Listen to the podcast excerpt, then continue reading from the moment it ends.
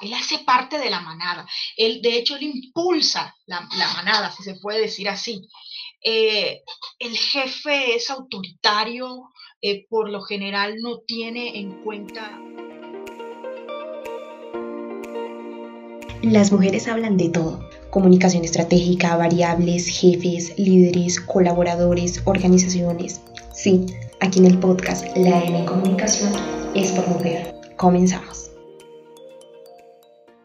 en este episodio del podcast del Semillero de Derechos Humanos y Comunicación para la Paz de la Fundación Universitaria Los Libertadores.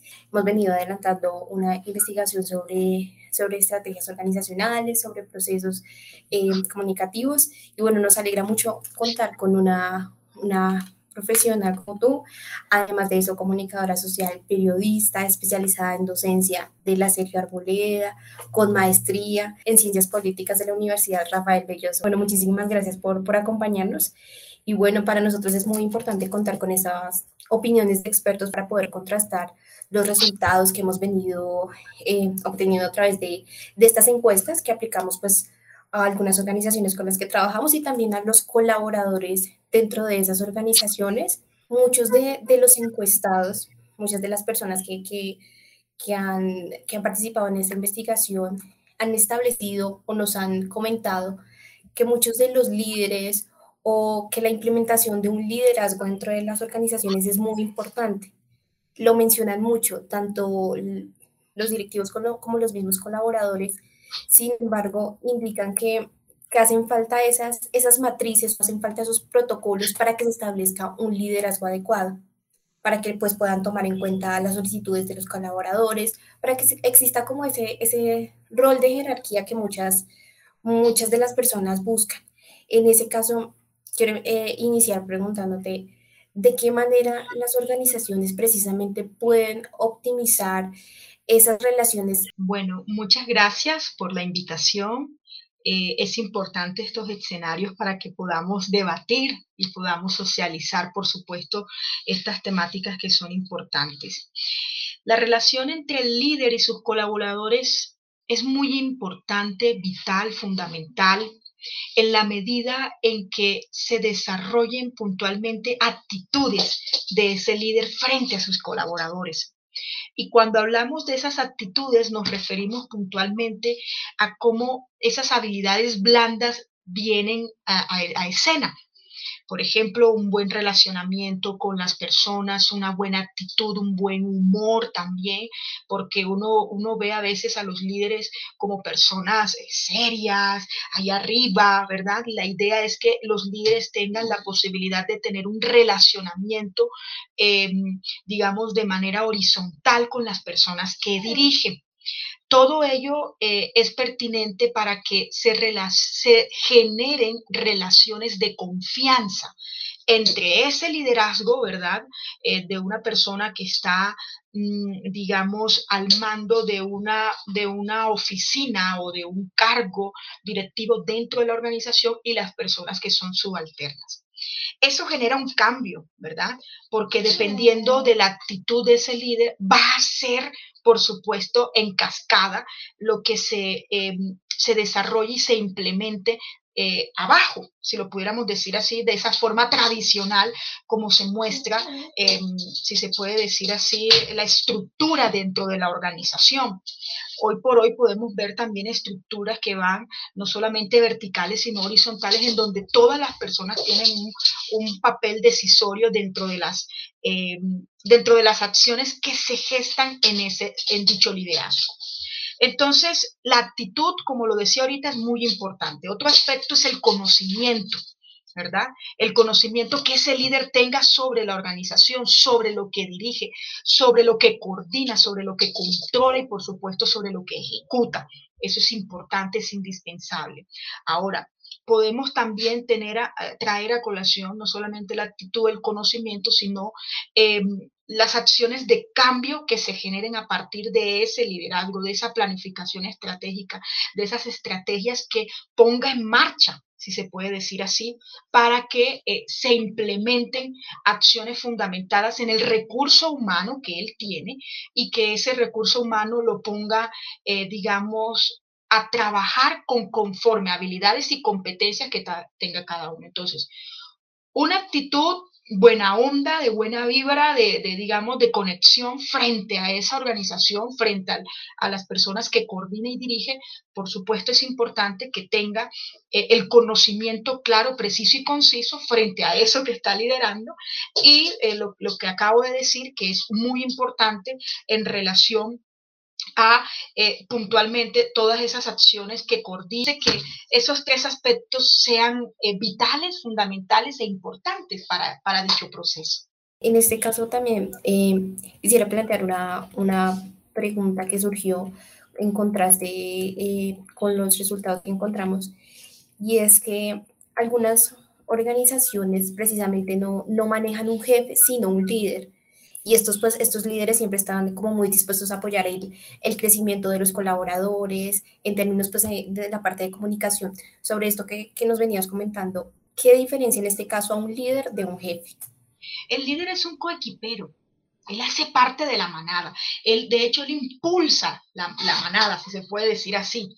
Eh, el jefe es autoritario, eh, por lo general no tiene en cuenta eh, a su equipo de trabajo, toma decisiones que él considere, por supuesto, idóneas. Es importante resaltar que las personas que se encuentran bajo estos cargos tienen todas las capacidades, se encuentran debidamente capacitados pregradual y posgradualmente. Entonces, hay una gran diferencia y es eh, la actitud que tiene la persona. El liderazgo va más, va, más aunado a eso que hablamos de la inteligencia emocional, de las habilidades blandas, del relacionamiento, del, del poder escuchar, del poder tener un buen humor, de poder tener, digamos, una charla amena, que no se vea una persona rígida, eh, inflexible, que por lo general las personas que son jefes suelen tener este tipo de actitudes frente al equipo que lidera. Entonces yo considero que la humanización del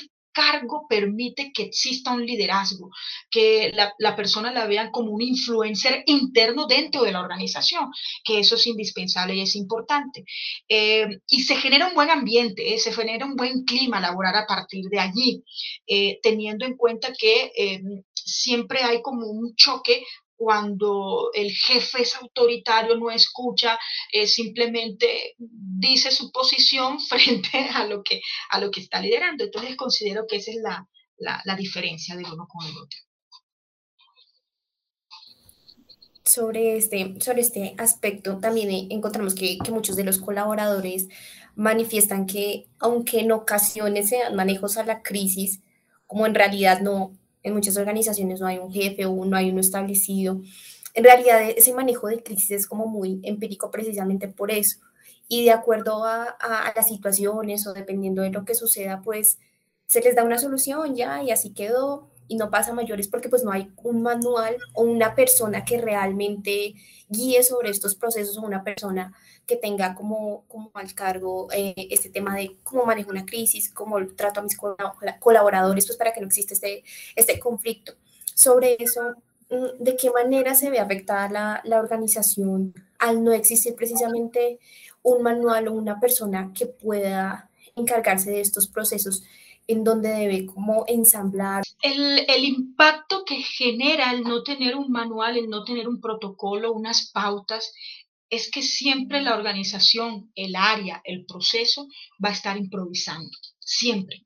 Y esa improvisación lleva a tomar malas decisiones, a decir cosas indebidas, a, em, digamos, tener una actitud negativa o en algunos casos positivas, ¿eh? porque a veces uno desarrolla las cosas y salen como debe ser, pero si uno no planifica eh, desde lo que el manual de crisis pueda eh, mostrar los escenarios posibles de crisis para que uno ya sepa cómo actuar. Por ejemplo, la semana pasada teníamos un apagón digital y muchas personas no sabían cómo actuar.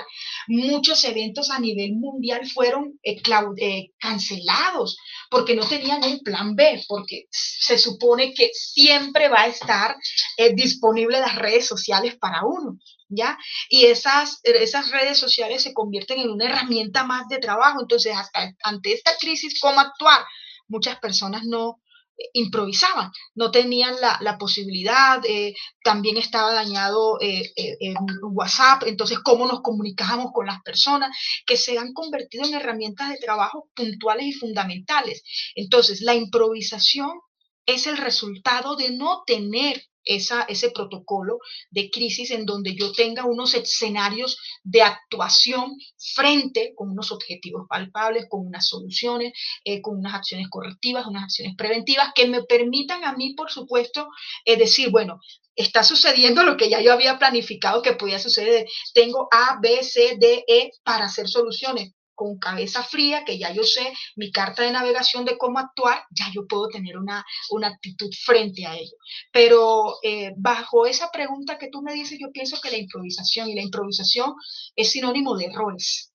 ¿Ya? Porque por supuesto eh, eh, hay algunos casos que, bueno, se dan las cosas y, se lleva bien la, crisis, pero hay otras que en la gran mayoría en que no se pueden solventar bien porque eh, no tienen un tiempo estipulado de respuesta, por ejemplo, y eso de allí surgen muchas cosas, muchas molestias por parte del público, lo que genera una mala reputación, va disminuyendo el posicionamiento y eso repercute, por supuesto, en la imagen y en la identidad de la la organización. En ese caso, ¿cómo, cómo se puede construir eh, algún tipo de manual o de qué forma se puede proponer una estrategia eficiente para que se dé el manejo de crisis? Bueno, lo primero que, que, que, uno debe tener en cuenta para este tipo de protocolos es el conocimiento, digamos, pleno de la organización. ¿Cuáles son sus áreas? Y dentro de esas áreas, ¿cuáles son los procedimientos que existen de ellas? Y ya con este conocimiento, ya yo busco qué escenarios se pueden dar eh, para que genere una crisis. Proceso, comunicación, procedimiento, eh, community. ¿verdad? O comunicación externa, community. Em, respuestas, por ejemplo, situaciones, respuestas tardías de, em, de preguntas de los usuarios en redes sociales. Entonces, ¿qué hacer?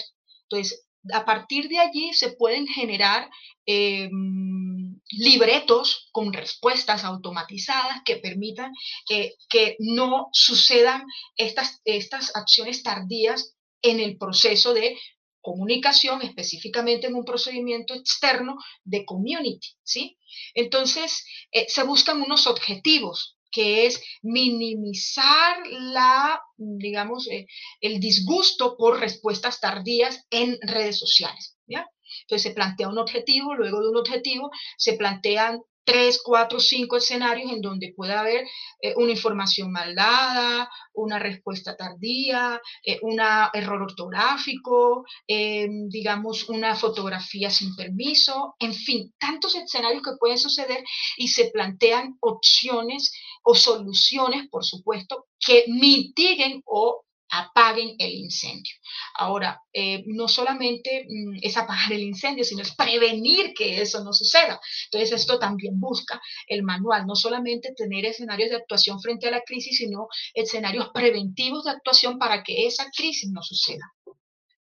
Además que, eh, olvidaba decirlo, hay unos eh, tipos de crisis, ¿verdad? Como un semáforo, ¿verdad? La, verde, la amarilla y la roja, que definitivamente es un caos y es una acción, eh, digamos, en la que se debe hacer corrección casi que inmediata. Entonces, saber identificar, saber planificar, saber controlar, eso es lo que le permite a uno desarrollar un buen manual. Respecto a esto también, uno de estos colaboradores dentro de, nuestro proceso de investigación, dentro de esa primera fase, nos, nos mencionaba que no existe algún tipo de, de relación, digamos, muchas veces eh, no hay esa, esa relación entre los integrantes de la empresa o no hay como esa, esa cercanía. Y a veces como nos estabas comentando, a veces puede que se, se presente un conflicto, se presenta, eh, se resuelve de manera empírica, puede funcionar, está bien y pasa, no hay conflicto. Pueden reducir realmente esas incidencias de conflicto dentro de una organización, que ellos perciban que como no hay manual o como aquí casi no se presentan problemas, entonces, ¿esto incide en que se reduzca realmente, que no hayan conflictos? Eh, quiere decir que es una empresa que no se planifica y al no planificarse no tiene conciencia de los conflictos que se puedan generar. Por ejemplo, el proveedor no entrega a tiempo eh, el insumo para la organización. No se puede parar, ¿sí? La organización no puede parar. Entonces hay que buscar unas, unas acciones eh, remotas para que se pueda darle soluciones y se solvente esto. Pero efectivamente, si el, el equipo de trabajo no tiene en cuenta que existe una cultura de la prevención, una cultura del el sistema un sistema de gestión de la calidad en el cual por lo general, cuando auditan a las organizaciones del sistema de, gestión de la calidad, una de las cosas que preguntan es dónde está el manual de crisis, ¿ya?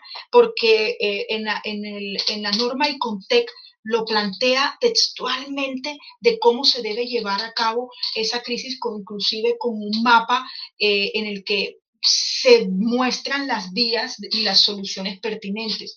Pero si no se genera una pedagogía, una educación al interior de la, de la organización, de que pueden existir errores, de que pueden existir crisis, de que pueden existir un mal manejo de situaciones, eh, se van a seguir eh, convirtiendo las mismas, van a seguir, eh, digamos, el personal eh, teniendo un poco empoderamiento frente a lo que sucede eh, al interior de las mismas. A mí sí me gustaría eh, preguntarte si recuerdas una experiencia en particular de pronto donde haya pasado algo, algo similar a lo que estábamos planteando.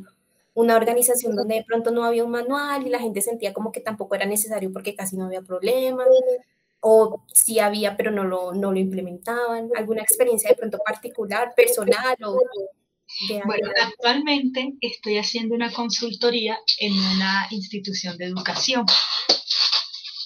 Y siempre hay crisis porque no tienen una planificación en donde el jefe es el padre y el hijo es el subalterno que también toma decisiones por encima de esa cabeza. Entonces siempre hay ahí choques.